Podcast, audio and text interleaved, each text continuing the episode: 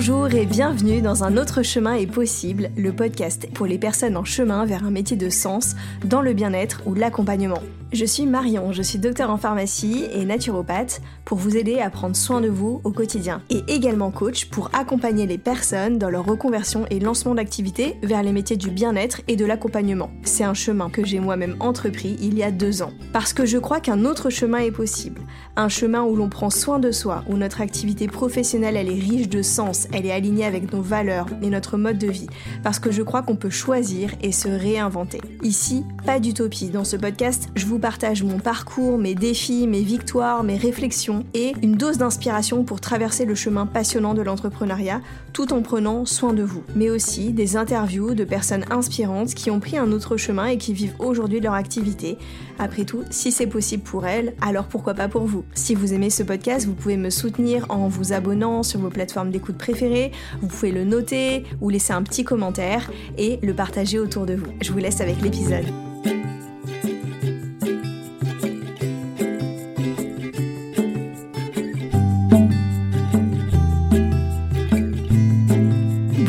Bienvenue dans ce nouvel épisode du podcast Un autre chemin est possible.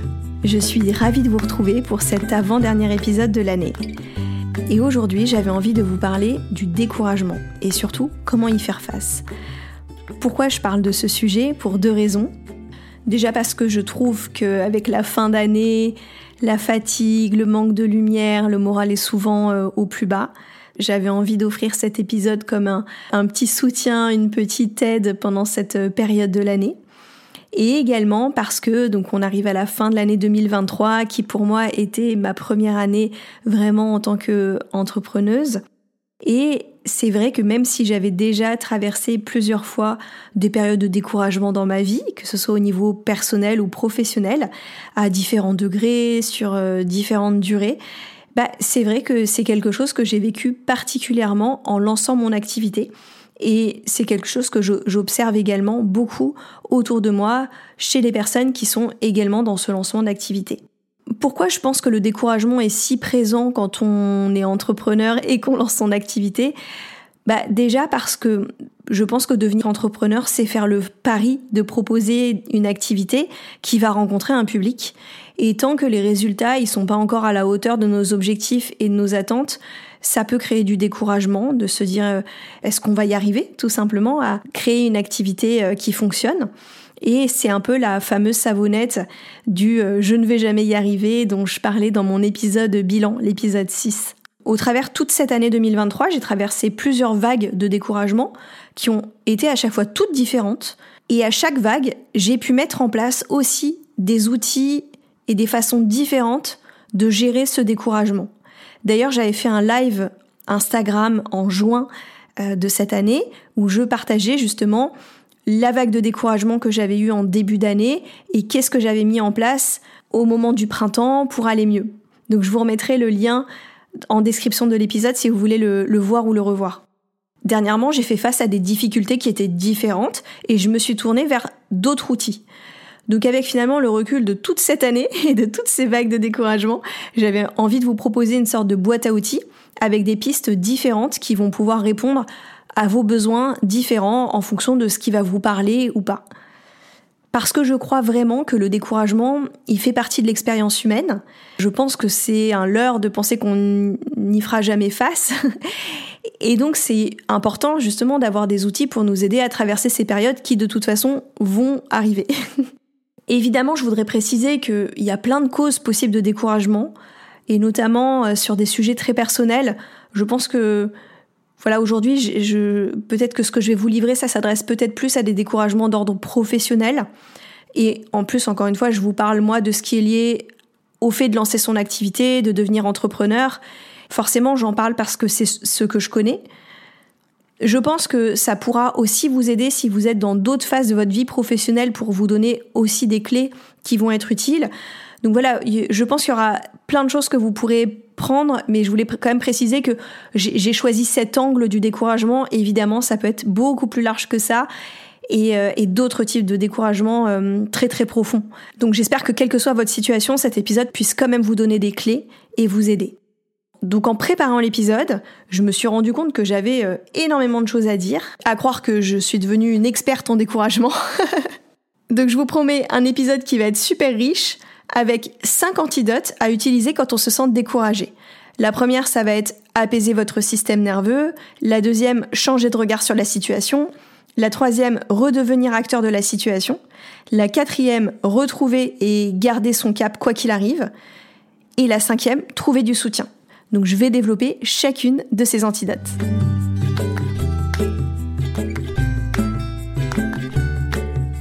On va commencer par la première qui est celle d'apaiser votre système nerveux.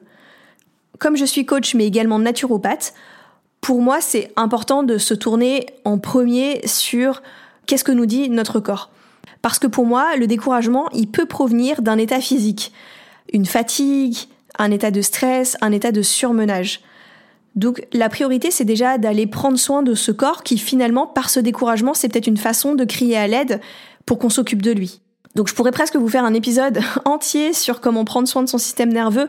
Là, je vais déjà vous donner des pistes parce que j'ai plein d'autres choses à vous raconter sur les autres antidotes. Et là, mon objectif, c'est vraiment que quand vous vous sentez découragé, première chose à vous questionner, c'est bah, comment je me sens déjà dans mon corps, quel est mon état physique? Donc la première chose à faire, tout simplement, ça peut être de prendre du repos. Moi, j'ai vraiment vu une corrélation évidente entre mon niveau d'énergie et ma confiance en moi et ma manière d'aborder la vie, les situations. Ça avait été très très flagrant après une nuit où mon fils avait été malade, il avait eu de la fièvre, il s'était réveillé plein plein de fois, donc une nuit euh, assez éprouvante. Le lendemain, je voyais tout en noir et au niveau professionnel, j'étais complètement euh, abattue. Et c'est là que j'avais vraiment vu la correspondance euh, évidente entre mon état de fatigue et mon découragement. Et après une bonne nuit, ça allait déjà nettement mieux. Donc une des premières choses, ça va être de revenir à ce besoin fondamental de repos pour le corps, une bonne nuit de sommeil, un week-end, prendre des vacances et voir déjà si ça va mieux. Après, quand on parle de repos, je pense que c'est aussi avant tout du repos mental. Donc oui, le sommeil peut apporter ce repos mental, mais ça peut passer par autre chose. Pourquoi je vous dis ça? Parce que le découragement, c'est souvent une histoire qu'on se raconte dans notre tête. Et je pense que plus on a la tête justement fatiguée, surchargée, stressée, plus notre cerveau, il va se raconter des histoires plutôt négatives. Et donc, comment on va essayer de calmer ce mental qui est agité? Bah, je pense tout simplement à faire du sport, à aller marcher, à faire de la méditation, à faire du yoga restauratif ou du yoga nidra. Mon amie Julie, qui a le compte Le Laboratoire du Prana, elle en parle très souvent dans les pratiques qu'elle recommande. Ça peut être cuisiner, faire de la poterie, faire de la musique, dessiner, lire. C'est quelque chose qui va aussi, en fait, vous vider un petit peu le cerveau, vous reconnecter dans votre corps, dans vos sensations. Donc c'est vraiment à vous de trouver ce qui vous parle, ce qui vous appelle et ce qui vous fait du bien. Et non seulement votre mental, une fois qu'il est apaisé par ces pratiques, il va moins s'emballer et créer ses pensées de découragement, mais aussi c'est depuis un espace de clarté mentale que viennent les bonnes idées. Et donc les idées qui peuvent potentiellement vous tirer de ce découragement. Moi, je le constate vraiment à chaque fois que je vais faire, par exemple, un, sauna ou que je fais une relaxation. Très souvent, c'est dans ces moments-là que je suis traversée par des idées qui me seraient pas venues à d'autres moments, parce que ça crée l'espace pour ça. Et d'ailleurs, je commence toutes mes séances de coaching par un petit temps de centrage pour permettre à chacun de calmer son mental et d'être davantage disponible à de nouvelles idées. Donc là, je vous donne deux pistes au travers du simple fait de se reposer et de calmer son mental.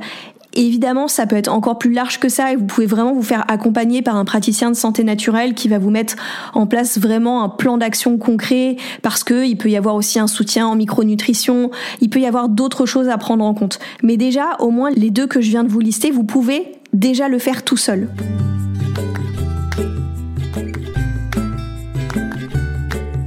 La deuxième antidote, ça va être changer de regard sur la situation. Je pense que le découragement, c'est quand on voit tout en noir. Et justement, comme son nom l'indique, si on voit tout en noir, c'est notre regard qui est porté sur ce qui ne va pas. Et comme nos pensées créent notre réalité, bah, ce qu'on pense d'une situation va déclencher des émotions comme le découragement. Et donc ce ressenti, il est vraiment lié à la façon dont on perçoit la situation. Pour exemplifier, bah, deux personnes dans une même situation, elles vont pas la vivre de la même manière parce qu'elles vont pas avoir le même regard sur la situation. Et la première façon de changer de regard sur une situation, ça va être de prendre du recul. Comme son nom l'évoque, la prise de recul, elle aide à voir les choses d'un autre point de vue, en général avec plus de hauteur, de manière plus globale, moins le nez dans le détail, dans nos problèmes. C'est vraiment déjà un changement de point de vue. Alors comment on fait? Une des premières choses à faire, ça va être de faire autre chose. Comme on dit, laisser décanter une situation, que ce soit le temps d'une soirée, le temps d'un week-end, pour revenir dessus déjà avec un regard plus neuf. Ça peut être aussi de se vider la tête en faisant du sport par exemple. Ou toutes les pratiques dont je vous ai parlé dans l'antidote numéro 1. Ça, ça peut être une première piste. Une deuxième façon de prendre du recul, ça va être de demander de l'aide à une personne extérieure, qui justement, n'étant pas nous, nous aide à voir les choses autrement. Un des bénéfices à la prise de recul va être de prendre conscience que dans une situation, il y a une coexistence entre à la fois des choses négatives qui nous découragent, mais aussi des choses positives. Donc ça donne vraiment une perspective beaucoup plus globale. Et c'est pour ça que l'entourage extérieur, il peut être une aide précieuse pour nous aider à voir ce qui marche quand même bien. Je vais vous donner deux exemples précis. Cet été, je voyais mon ami Jonathan qui est également coach et je lui faisais un petit update sur ma vie en m'étendant particulièrement sur tout ce qui n'allait pas. je ne sais pas si vous vous reconnaissez également dans ce genre de situation. Et à la fin, quand j'ai fini de tout lui raconter, il m'a demandé Est-ce que tu es OK que je fasse une synthèse de tout ce que tu m'as dit? Je lui ai dit Oui, vas-y. Et là, il me dit Bah voilà, tu m'as parlé de ça, mais aussi de ça, et de ça, et de ça. Une fois qu'il m'a raconté tout ça, je lui dis c'est drôle parce que moi c'est pas ce que j'ai l'impression d'avoir raconté parce que j'ai beaucoup plus parlé de ça en particulier, le truc négatif qui m'embêtait. Et il me dit oui, c'est vrai, tu as passé plus de temps à parler de ça, mais il y avait aussi ça et ça et ça. C'est juste que toi, tu donné plus d'importance à ça, mais il y avait tout ça. Et ça m'a fait une énorme prise de recul ce jour-là, de me dire à quel point je focalisais sur une chose précise, mais il y avait toutes ces autres choses.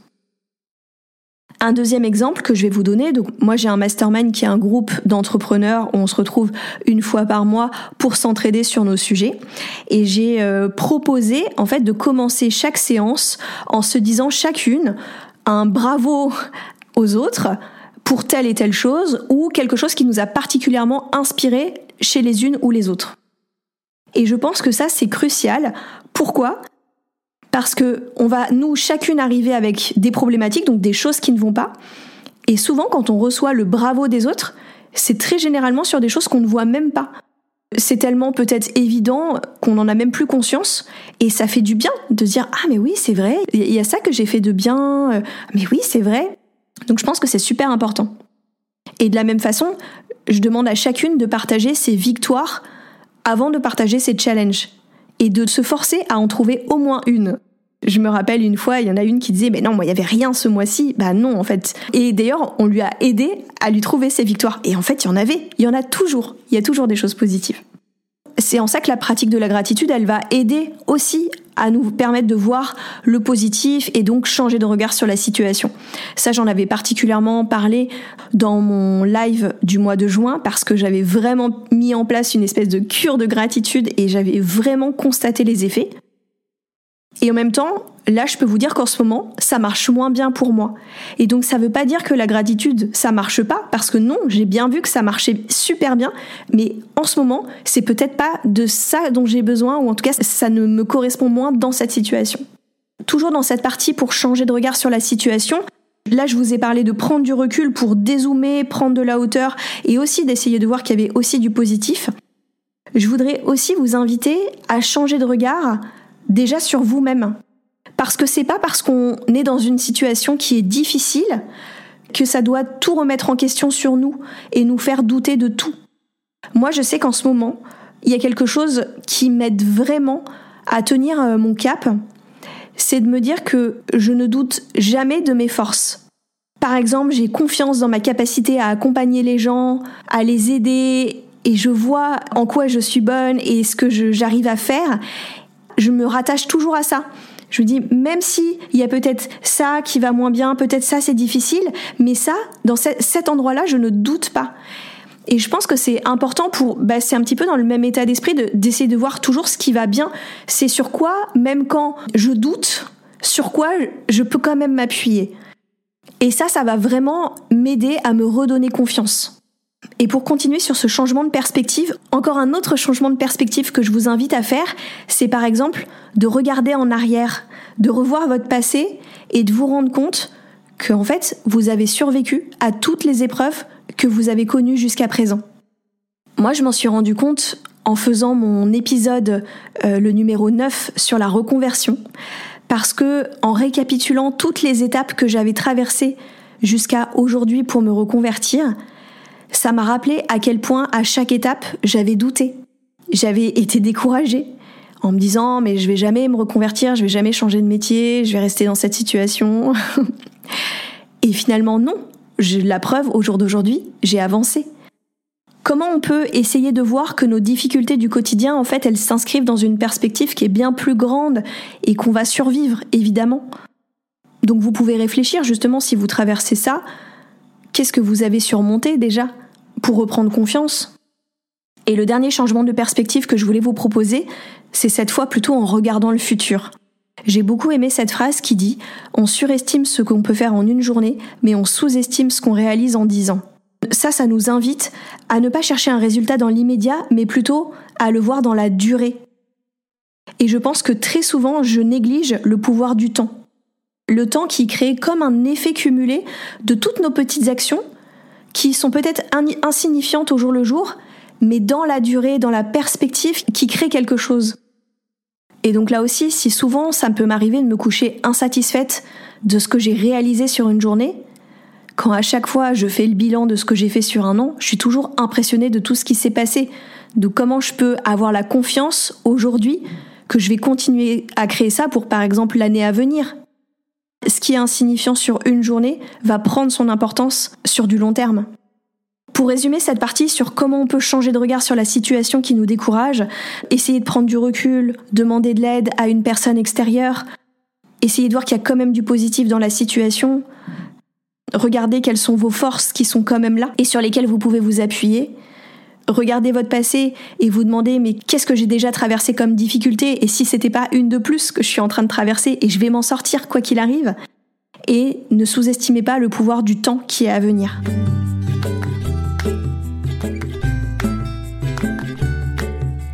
La troisième antidote que je voulais vous proposer, c'est comment redevenir acteur de la situation. Je pense que le découragement, c'est quand on se sent impuissant dans une situation. Donc comment on peut faire pour revenir dans ce qu'on appelle notre sphère d'influence? Qu'est-ce qui dépend de nous dans la situation et sur quoi nous on peut agir? Et la meilleure antidote, c'est l'action. Ça, ça me parle particulièrement parce que c'est une des clés en coaching. Le coaching, c'est quand même un outil qui est particulièrement tourné vers l'action. Et ça aussi, ça nous aide finalement à changer de regard parce que d'une posture de victime, on passe dans une posture où on est acteur. Et déjà, c'est un changement qui est énorme. J'avais adoré euh, une phrase de Cécile Fusselier du podcast Yogi Biz qui disait qu'il n'y a pas de client dans notre tête. Il y a plein de fois où ça sert à rien de rester dans notre tête et dans nos histoires du mental. ce qui compte, c'est ce qui se passe dans nos actions de la vraie vie. Donc moi, quelque chose que j'adore et qui va vraiment m'aider quand je me sens pas bien, c'est tout simplement prendre une feuille et décrire ce qui me pose problème. Et en face de chaque problème, de mettre qu'est-ce que je peux faire? Et déjà ça, pourtant je suis pas encore dans créer des solutions, mais rien que de faire ça, ça me met déjà dans cette posture actrice finalement, et du coup je suis beaucoup, je ressens moins le découragement. Par exemple, ça faisait une semaine que je procrastinais sur quoi faire comme épisode de podcast pour, pour le mois de décembre. Ben, à un moment, je me suis dit, là, j'ai plus le choix. Je prends une feuille, il me reste 10 minutes avant un rendez-vous, et j'écris toutes les idées qui me passent par la tête à la fin, j'avais forcément plein de matière. Il y a toujours des choses qui sortent dès lors qu'on se met vraiment dans cette dynamique d'action. Après, une fois qu'on a listé des pistes, bah, je pense que c'est important de les prendre une par une pour pas à nouveau se retrouver découragé par euh, la montagne de choses à faire parce qu'on se sent aussi découragé quand on est débordé. Donc dans ce cas-là, on va les prendre vraiment une par une et on les découpe en petites tâches, tout simplement. Et ça, c'est vraiment aussi un travail qu'on fait en coaching. Dans la même idée de rester dans l'action, je voulais aussi vous parler de rester connecté à votre pratique. Quand vous êtes justement en lancement d'activité, je pense que c'est capital de continuer à pratiquer donc votre pratique. donc si vous êtes prof de yoga, des cours de yoga, si vous êtes naturopathe, des consultations de naturopathie, si vous êtes euh, graphiste, accompagner des gens sur leur identité visuelle. Enfin voilà, il y a plein plein de choses. Mais je pense que c'est en pratiquant qu'on reste connecté à ce qui nous anime profondément et ça nous permet de nous sentir mieux. Moi, je vais toujours mieux après des séances de coaching ou un atelier de naturopathie parce que ça me connecte à mon besoin d'utilité à l'autre et à mon pourquoi. Et donc ça, je vais, je vais en reparler dans la prochaine antidote. Je pense que c'est très important de trouver une façon ou une autre de continuer à pratiquer, même si par exemple vous n'avez pas de clients, bah comment vous pouvez quand même offrir des séances autour de vous à des amis pour continuer à être dans cette énergie. Et enfin, une dernière action, pareil que je vais développer dans la cinquième antidote, c'est d'oser demander du soutien. Donc bien sûr, je vais le développer, mais j'en parle là parce que pour moi, demander de l'aide, c'est déjà une action. Donc pour résumer cette troisième antidote qui est de redevenir acteur de la situation, eh ben mettez-vous devant une feuille, écrivez qu'est-ce qui vous pose problème et des solutions vont apparaître, comment vous allez après les prendre une par une pour voir comment vous pouvez les mettre en place et continuez absolument à pratiquer ce qui vous nourrit pour continuer de vibrer en fait la joie dans ce que vous faites et ne pas hésiter à demander de l'aide.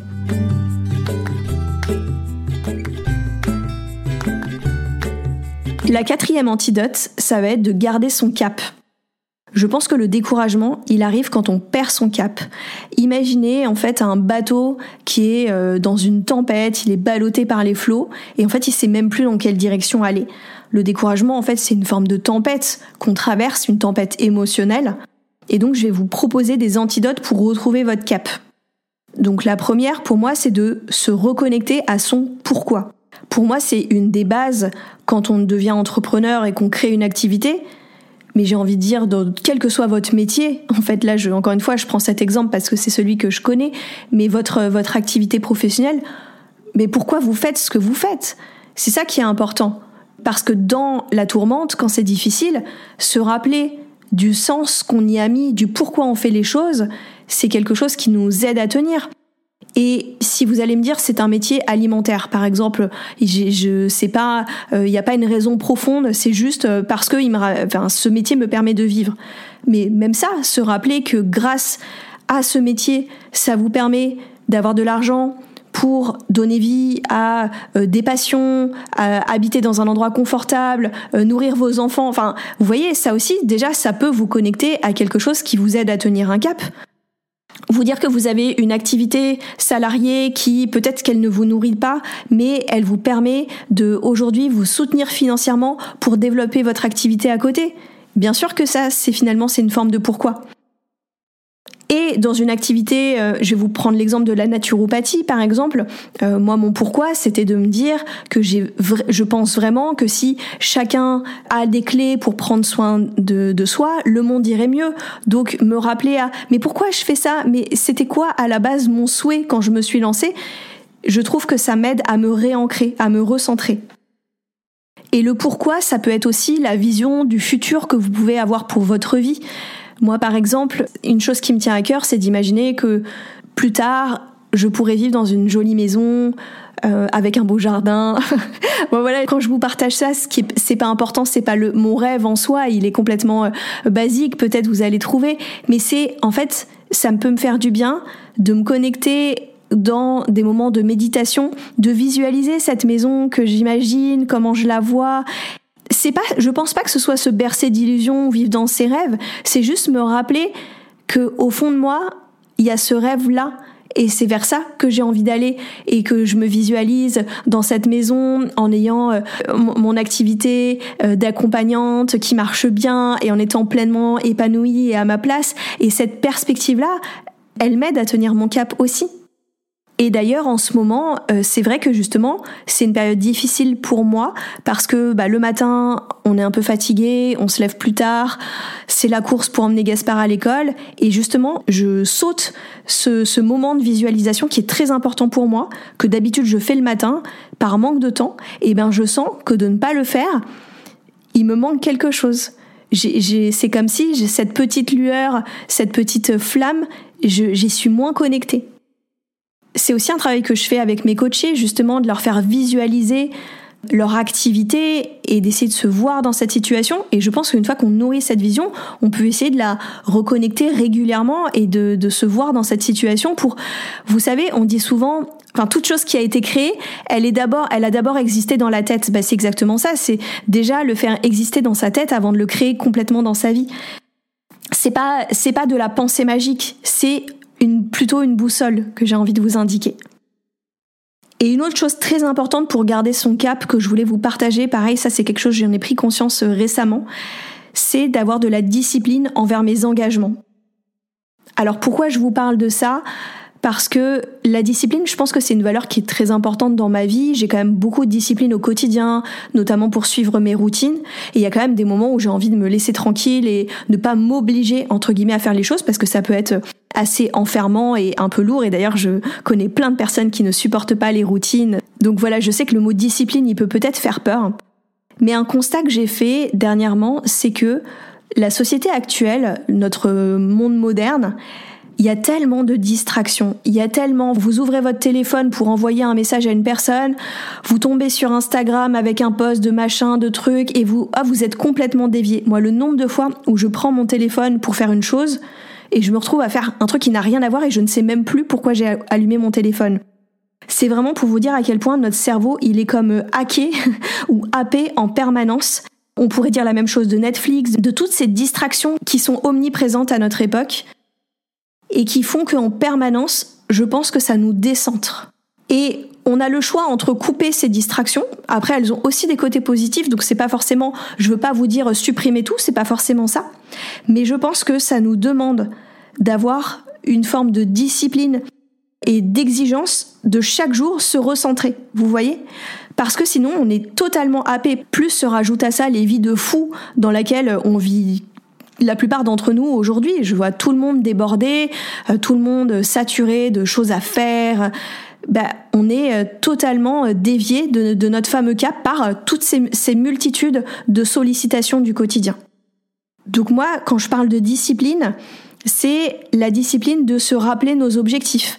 Donc, comme je vous disais, par exemple, en chaque jour, en, en, vous rappelant votre intention de ce, ce que vous voulez faire dans votre vie, qu'est-ce qui est important pour vous c'est des choses que je vais redévelopper dans mon épisode bilan de l'année, mais par exemple vraiment de me remettre mes priorités très très régulièrement pour ne pas les perdre de vue.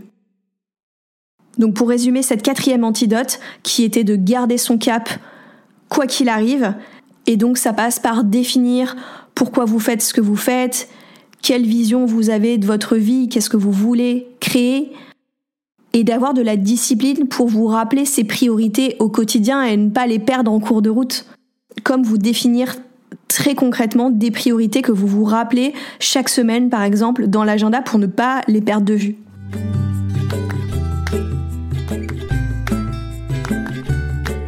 Et j'en arrive à la cinquième et dernière antidote qui est de trouver du soutien. Je pense qu'une des antidotes au découragement, c'est tout simplement les encouragements. Je vous en ai déjà parlé, en fait, quand on était à l'antidote numéro 2 sur changer de regard sur la situation. Je vous ai parlé justement du rôle des amis, du mastermind pour moi, du fait de me faire accompagner. Il y a autre chose que j'ai observé dernièrement, c'est que quand je vais pas bien, quand je suis découragée, je peux avoir tendance à me plaindre. Donc je vais être là, je vais envoyer quatre textos négatifs à une copine en disant gna gna gna gna gna. Et en fait, j'ai compris une chose, c'est que d'une part, quand je fais ça, souvent, je reçois pas forcément une réponse qui me fait du bien parce que, bah, comme il n'y a pas de demande spécifique, la personne souvent, elle sait pas quoi répondre à ça. Et donc, j'ai compris que quand je fais ça, ce dont j'ai besoin, en fait, dans mon cas, c'est un besoin de soutien. Ça pourrait aussi être un besoin d'aide, demander de l'aide. Moi, je pense que dans ces instants-là, j'ai juste besoin de quelqu'un qui me dise T'inquiète pas, Marion, tu vas y arriver. Ça va bien se passer, tu as toutes les qualités. C'est déjà super ce que tu fais, vas-y, continue. C'est tout bête hein, ce que je vous dis. Et en fait, à chaque fois, et j'ai mon amie euh, Céline qui est très forte pour ça, qui d'ailleurs elle souvent même quand j'envoie les messages de plainte, elle sait automatiquement répondre ça. Et en fait déjà, hop, ça m'aide à repartir tout simplement. Donc maintenant que j'en ai pris conscience, je m'observe quand je vois que d'un seul coup j'écris des trucs négatifs et que je suis en train de me plaindre, je fais attends, là t'aurais pas besoin de soutien? Et du coup je change ma phrase en disant les filles, vous pouvez pas faire les cheerleaders et m'encourager un petit peu? C'est fou comme c'est difficile hein, de demander du soutien, de demander de l'aide. Mais je me rends compte que si je le demande pas, il y a personne qui le fait pour moi. Est-ce que c'est euh, notre société actuelle qui fait qu'on est tous tellement débordés, tellement surchargés de tout que euh, n'a pas l'espace pour se préoccuper de comment vont les autres et d'aller leur envoyer un petit message de soutien? Bah oui, peut-être que c'est le triste constat euh, de notre époque, mais du coup c'est notre responsabilité de demander cette aide. Et c'est vrai que des fois notre entourage est pas toujours le plus compétent pour nous aider. Peut-être parce qu'il ne peut pas comprendre ce qu'on traverse, peut-être parce qu'il n'a pas les bons mots. Euh, peut-être que c'est aussi à nous d'expliciter quel soutien on a besoin, qu'est-ce que j'ai besoin que tu me dises. Et peut-être qu'on peut choisir des personnes qui sont extérieures et qui sont neutres, qui sont pas notre entourage personnel pour nous accompagner. Et moi, justement, ce que je vois dans le rôle du coaching, ce qui est intéressant finalement en rédigeant cet épisode, c'est que je me rends compte que en tant que coach, je peux aider les personnes sur tous les niveaux de ce découragement les aider à prendre du recul, à changer de regard sur la situation, à passer à l'action, à découper la montagne en petites tâches, à regarder leurs forces davantage et surtout à se sentir soutenu. Donc c'est un soutien qui existe et qu'on peut solliciter.